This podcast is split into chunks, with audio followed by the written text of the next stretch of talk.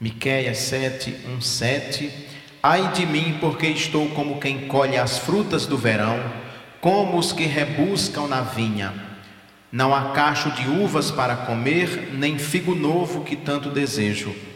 O homem piedoso foi aniquilado da terra, não há sequer um justo entre os homens. Todos armam ciladas para derramar sangue, cada um caça seu irmão como uma armadilha. As suas mãos estão aptas para fazer o mal. O príncipe e o juiz exigem suborno. Os nobres impõem seu próprio desejo. Todos eles tramam o crime. O melhor deles é como um espinheiro. O mais justo é pior que uma cerca de espinhos. Chegou o dia anunciado por seus vigias, o dia de castigo. Agora começará a sua confusão. Não creiais no amigo, nem confieis no companheiro.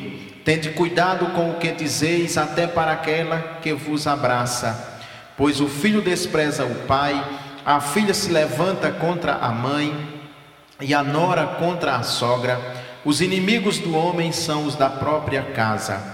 Eu, porém, confiarei no Senhor, esperarei no Deus da minha salvação, o meu Deus me ouvirá. Vamos orar. Deus bendito, guia-nos, Senhor, nesse breve estudo, nesta breve explanação sobre esse trecho tão importante da Sagrada Escritura. Que todos os nossos pensamentos estejam nesse momento voltados para Ti e que todos eles nos levem a Jesus. Amém. Moisés entregou a lei ao povo mas pouco tempo depois que Moisés entregou a lei, nós vemos nos livros subsequentes, vemos já em Josué, vemos mais nitidamente no livro de Juízes. Depois, quando nós vamos para 1 e 2 Samuel, no livro de Reis, Crônicas, esses primeiros livros da Bíblia, nós vemos que com muita facilidade o povo de Deus se afastou da palavra. O povo de Deus começou a viver muito longe daquele ideal que Moisés havia imaginado, e mais do que imaginado, que Moisés havia anunciado. Muito tempo depois, começa a surgir no meio do povo de Deus homens e algumas mulheres que profetizam essas pessoas têm um compromisso muito sério em anunciar a palavra de Deus. Via de regra, todo profeta, antes de vaticinar, antes de fazer um grande anúncio, ele sempre precedia a sua fala pela expressão assim diz o Senhor, e ele falava sempre em nome de Deus. O profeta falava sempre em nome de Deus para denunciar o pecado do seu tempo, todo tipo de pecado. Os profetas não escolhiam que pecado denunciar, mas todo e qualquer pecado, tudo aquilo que eles vissem de relação de pecado, de comportamento pecaminoso, os profetas então denunciavam e por isso enfrentaram grandes problemas. É muito interessante porque os profetas não fazem parte, por exemplo, do grupo sacerdotal, nem do grupo dos levitas, mas são homens que Deus coloca o seu espírito para erguerem a voz para denunciar os maus feitos de Israel. Alguns eram agricultores, alguns viviam numa situação muito diferente daquela que vai viver depois que o Espírito de Deus o incomoda, digamos assim, para que eles profetizassem. Nós temos na Bíblia muitos profetas, no entanto, os que deixaram livros escritos são mais conhecidos. Nós aqui nos lembraríamos dos profetas maiores, Isaías, Jeremias, Ezequiel, Daniel. Depois então vem um grupo chamados profetas menores, que são doze, que compunham um único livro na Bíblia hebraica. Miqueias então faz parte desse grupo de profetas menores.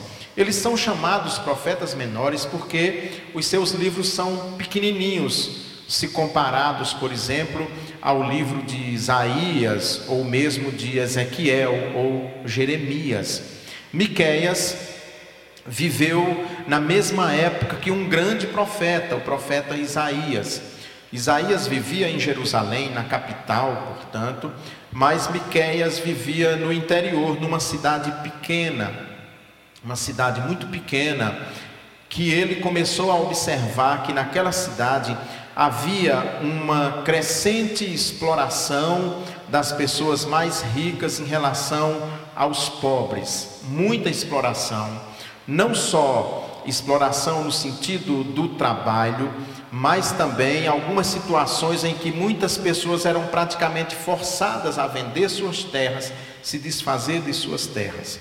Esses homens poderosos, não gostando da mensagem de Miqueias, eles contratavam profetas, falsos profetas, para contrapor ao anúncio de Miqueias. É sempre muito comum na história da igreja, desde o antigo Israel até os dias de hoje, o poder cooptar líderes religiosos para falar em defesa do poder, seja lá quem estiver no poder. Isso é algo muito comum. Miqueias, no entanto, permanece fiel à palavra de Deus, fiel ao anúncio que ele tinha a fazer, e o compromisso dele era tão somente anunciar aquilo que ele ouvira do próprio Deus. Nessa leitura de hoje, nós vemos aqui, e esse é o nosso tema, é que a leitura nos mostra que em muitos momentos de nossa vida, a nossa única esperança está em Deus. Digo mais, em todos os momentos de nossa vida, nós devemos colocar sempre a nossa esperança e a nossa confiança somente em Deus, mas nem sempre nós fazemos isso. Essa leitura, então, nos mostra algumas situações muito interessantes Primeiro, ela mostra a realidade do mundo. Como é que Miqueias narra, como é que ele descreve o mundo que o circundava naquele momento. Vamos voltar para a nossa leitura. Ele diz: Ai de mim, porque estou como quem colhe as frutas do verão, como os que rebuscam na vinha e não há, não há cacho de uvas para comer, nem figo novo que tanto desejo. O homem piedoso foi aniquilado da terra, não há sequer um justo entre os homens, todos armam ciladas para derramar sangue, cada um caça seu irmão com uma armadilha.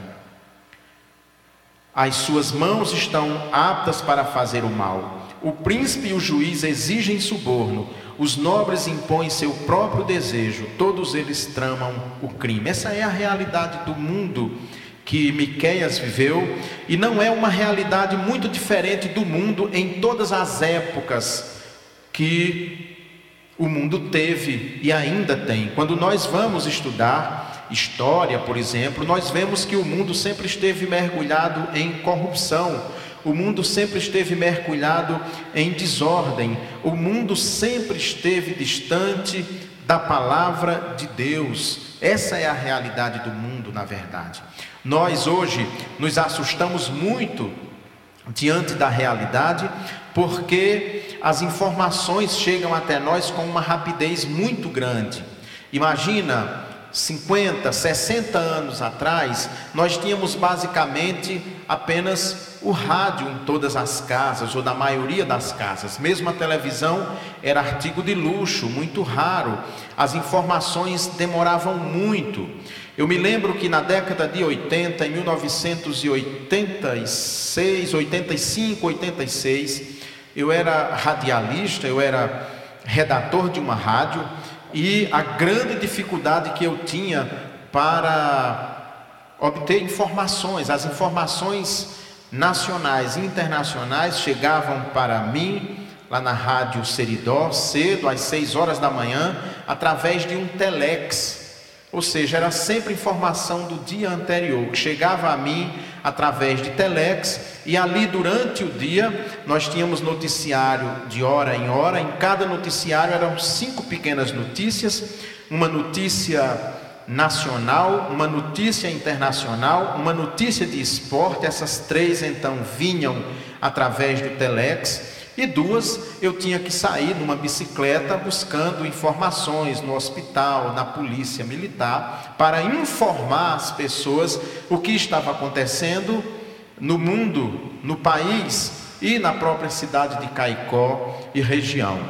Hoje tudo isso mudou. Hoje nós ficamos sabendo de tudo o que acontece no mundo imediatamente.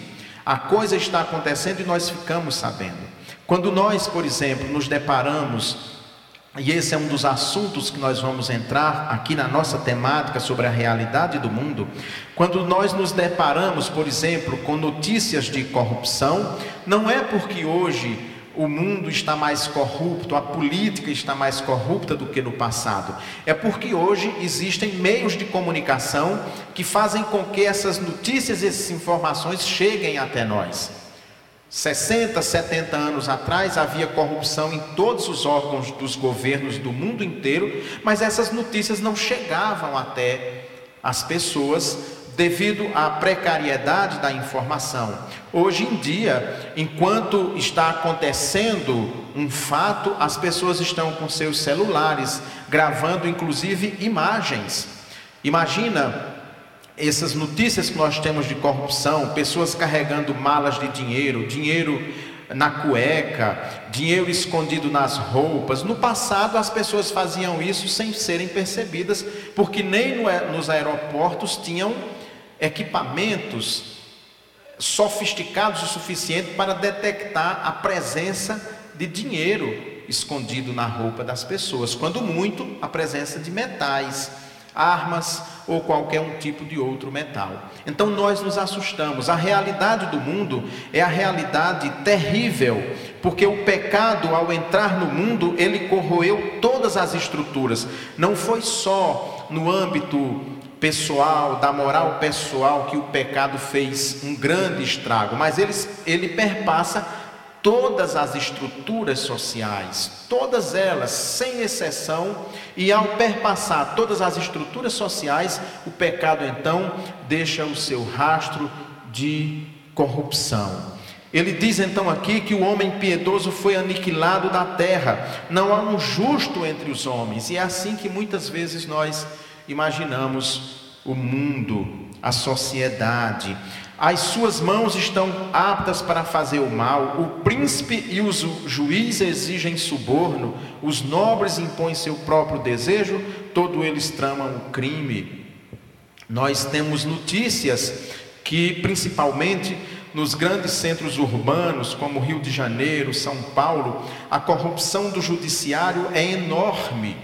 Há vendas de sentenças às dezenas, às centenas, principalmente na área do tráfico de drogas, tráfico de armas, crimes do colarinho branco, em toda essa área que rola muito dinheiro, a notícia que nós temos é que o judiciário está também completamente corrompido.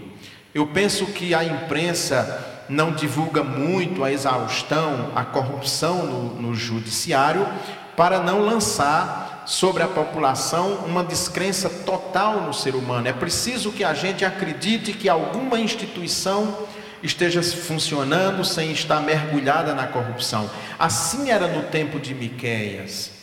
Todas as estruturas sociais estavam corrompidas, os juízes corrompidos, os juízes vendendo sentenças, os juízes favorecendo os ricos em detrimento dos pobres. Nós sabemos, e essa é uma realidade que grita aqui no Brasil, que os presídios brasileiros estão abarrotados de negros, negras, pobres.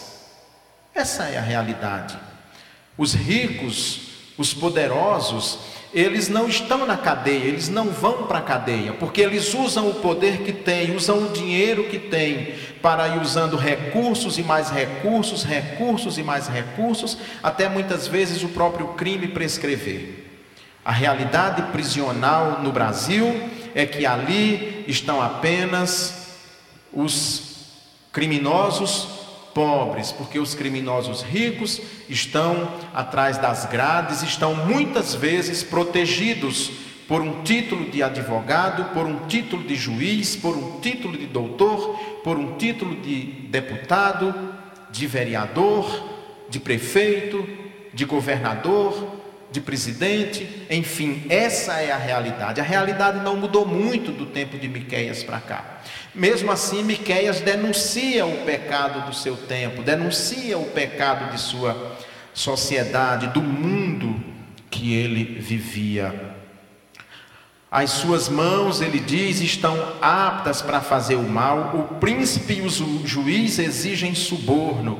Os nobres impõem seu próprio desejo. Todos eles tramam o crime. Essa era a realidade do tempo de Miqueias. Então, nós não devemos nos admirar com a corrupção que reina no nosso país, ao ponto de dizer é o fim, o mundo vai se acabar, o Senhor está voltando, porque as profecias estão sendo cumpridas, o mundo está mergulhado em corrupção. Não, aqui no tempo de Miqueias, e Miqueias viveu há muito tempo atrás, Miqueias viveu há muito tempo mesmo, muitos séculos antes de nossa era, e já era essa a situação do seu tempo. Por isso que ele lança um grito que Deus é nossa única esperança. Há momentos que nós olhamos assim e vemos que não há por que colocar nossa confiança total nas pessoas, nas instituições, mas buscar em Deus nossa plena e absoluta confiança. Ele mostra também que as relações humanas estão enfraquecidas. Ele diz: o melhor deles é como um espinheiro o mais justo é pior que uma cerca de espinhos. Chegou o dia anunciado por seus vigias, o dia de castigo. Agora começará a sua confusão. Não creiais no amigo, nem confieis no companheiro. Tende cuidado com o que dizeis, até para aquela que vos abraça. Pois o filho despreza o pai, a filha se levanta contra a mãe e a nora contra a sogra, os inimigos do homem são os da própria casa. Esse é o tempo que Miqueias estava vivendo, um tempo que as pessoas traíam os seus amigos, as pessoas traíam de sua própria casa, entregava os de sua própria casa ao poder daquele tempo, sem nenhum pudor então as relações estavam enfraquecidas, as pessoas não tinham relacionamentos verdadeiros, as pessoas não eram de confiança. Ninguém podia confiar a outro um segredo, ninguém podia expressar o seu pensamento, ninguém podia expressar o que pensava sobre o rei, sobre o reino, sobre a classe dominante, sob o risco da própria família entregar a pessoa, delatar a pessoa. Essa era a situação que ele vivia. Ele mesmo enfrentou sérios problemas durante o período em que profetizou. O próprio Miqueias enfrentou grandes dificuldades e todos os profetas bíblicos enfrentaram grandes dificuldades, justamente porque o compromisso deles era com a palavra de Deus, em anunciar a palavra de Deus. Nós precisamos sempre ter esse compromisso com a Escritura, com aquilo que diz a Escritura, com aquilo que anuncia a palavra de Deus, ainda que isso traga para nós sérias consequências. Uma das leituras que nós vimos essa noite, a leitura de Mateus, nos mostra o Senhor Jesus Cristo advertindo aos seus discípulos de como estaria o mundo em pouco tempo, quando as pessoas não teriam confiança nem mesmo nos de sua própria casa. Em tempos de grandes perseguições, em tempos de exceção, nós precisamos dobrar mais ainda o nosso cuidado, porque, diz um ditado popular, as paredes têm olhos e as árvores têm ouvidos, que escutam, que contam e que estão prontos e prontas para entregar os seus próprios irmãos. Nós vivemos então nessa mesma sociedade ainda hoje, num mundo corroído e tudo isso é fruto do pecado, da presença do pecado no mundo, da presença do pecado na vida das pessoas. Nós precisamos sempre entender que a presença do pecado deixou o ser humano é, de tal forma que ele perdeu grande parte de sua essência. A essência está lá, plantada por Deus, mas o pecado tornou essa essência de tal modo desvirtuada que, mesmo quando se quer fazer o bem, muitas vezes as pessoas ainda assim provocam o mal. O profetismo bíblico olha então para a sociedade e vê uma sociedade com sérios problemas e vê todos os problemas que tem naquela sociedade. E Miqueias é um profeta que vai sobretudo profetizar a respeito das injustiças sociais, ele vê que aquela estrutura jurídica, administrativa, política estava corrompida pelo pecado na sua mais profunda, é, é, no seu mais profundo espírito, mesmo é como se a coluna vertebral da sociedade estivesse corroída pelo pecado. Ele então percebe que não é nem para a gente acreditar no amigo, é para ter cuidado com aquilo que diz, com aquilo que pensa, com aquilo que fala, porque nós estamos cercados de pessoas que podem a qualquer momento nos trair. Ele diz que o filho despreza o pai, a filha se levanta contra a mãe, a nora contra a sogra, os inimigos do homem são os da sua própria casa. Esse era o mundo que ele vivia. Agora imagine, sempre que nós vivemos em situações assim, nós ficamos assustados e dizemos: o mundo não era assim no passado, mas o mundo está muito difícil, o mundo está a cada dia pior. Isso porque nós nos esquecemos de ler os profetas, de ler a palavra de Deus, de olhar o que Deus diz em Sua palavra há muitos e muitos anos atrás. Por fim, por fim, Deus é nossa única esperança, e aí agora o profeta fecha esse ciclo que ele faz aqui nesta leitura, dizendo: Eu, porém, confiarei no Senhor, esperarei no Deus da minha salvação, o meu Deus me ouvirá. Nós temos um grande defeito, é de colocar a nossa esperança no ser humano.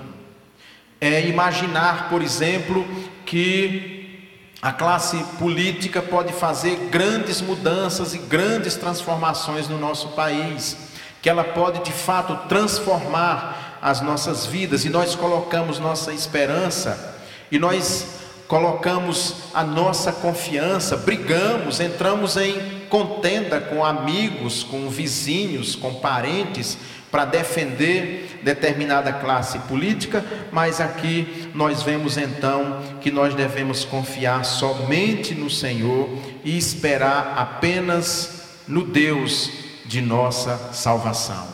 E orar para Deus, orar clamando a Deus que Ele suscite, aí sim, suscitar no meio do povo, no meio da classe dominante, não só a classe dos que nós chamamos explicitamente de políticos, mas enfim, de todos os poderes constituídos, inclusive do judiciário, que ele suscite pessoas realmente preocupadas com a justiça verdadeira, que corrija principalmente as grandes injustiças nas quais nós estamos completamente mergulhados. Como estava a sociedade que Miqueias viveu e contra esta sociedade que ele profetiza.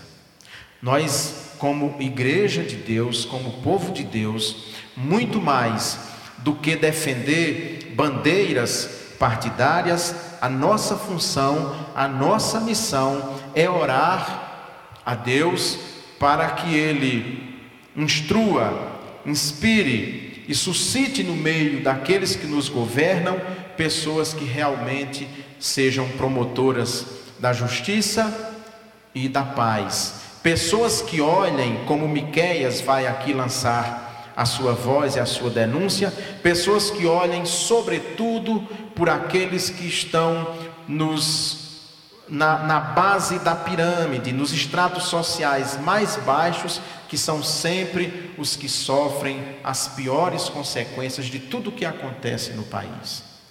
Quando a educação vai mal, a educação pública, quem primeiro padece são os pobres, são aqueles que frequentam as escolas públicas. Quando a educação não, não vai mal, toda a grande maioria é ela que padece. Quando a saúde não está bem, a saúde pública, é justamente a classe pobre, aqueles que dependem do sistema único de saúde, são os primeiros a sofrer.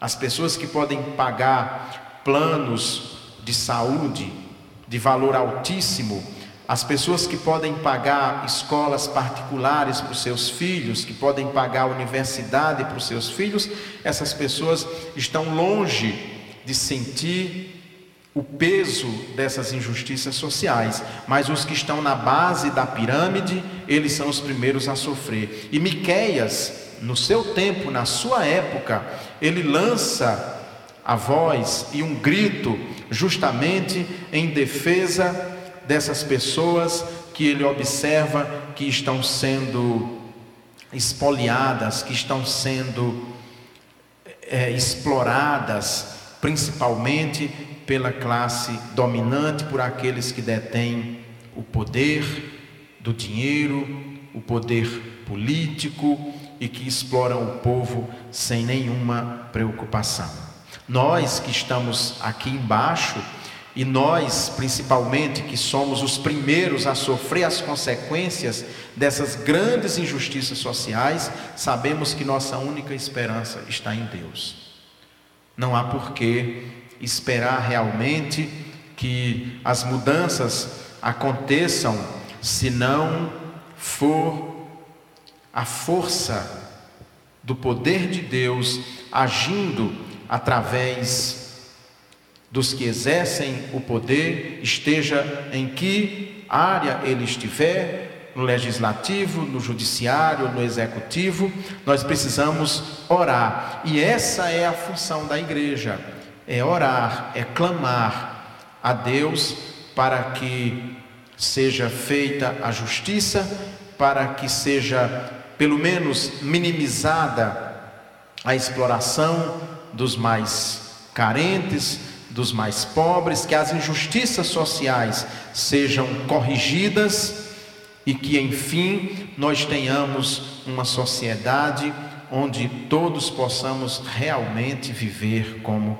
irmãos. E ele diz mais, ele encerra o versículo 7 dizendo que o meu Deus me ouvirá. Ele nos dá uma garantia que ao orar, ao confiar em Deus, ao esperar em Deus de nossa salvação, ao orar pedindo a Deus que de fato transforme e mude o coração das pessoas que estão no poder, para que elas se sensibilizem com o mais pobre, com o que sofre, com o que passa necessidade, ele diz que Deus nos ouvirá.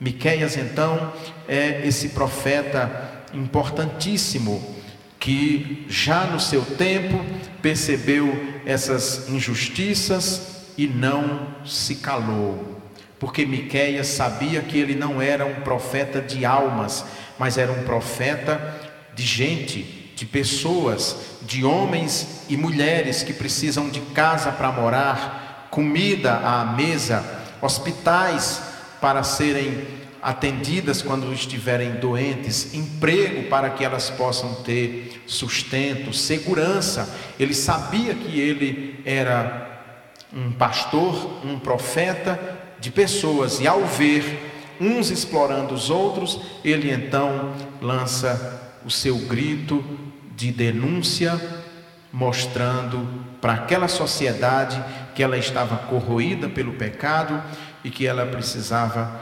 corrigir e cortar na própria carne. Amém. Vamos orar.